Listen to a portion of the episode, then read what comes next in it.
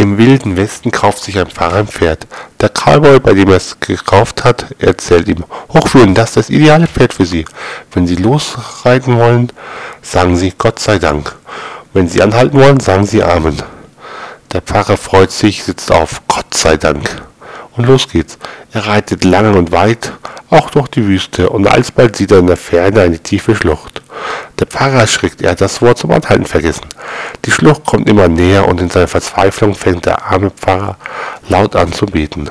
Zum Schluss das Vaterunser und er schließt mit den Worten in Ewigkeit Amen.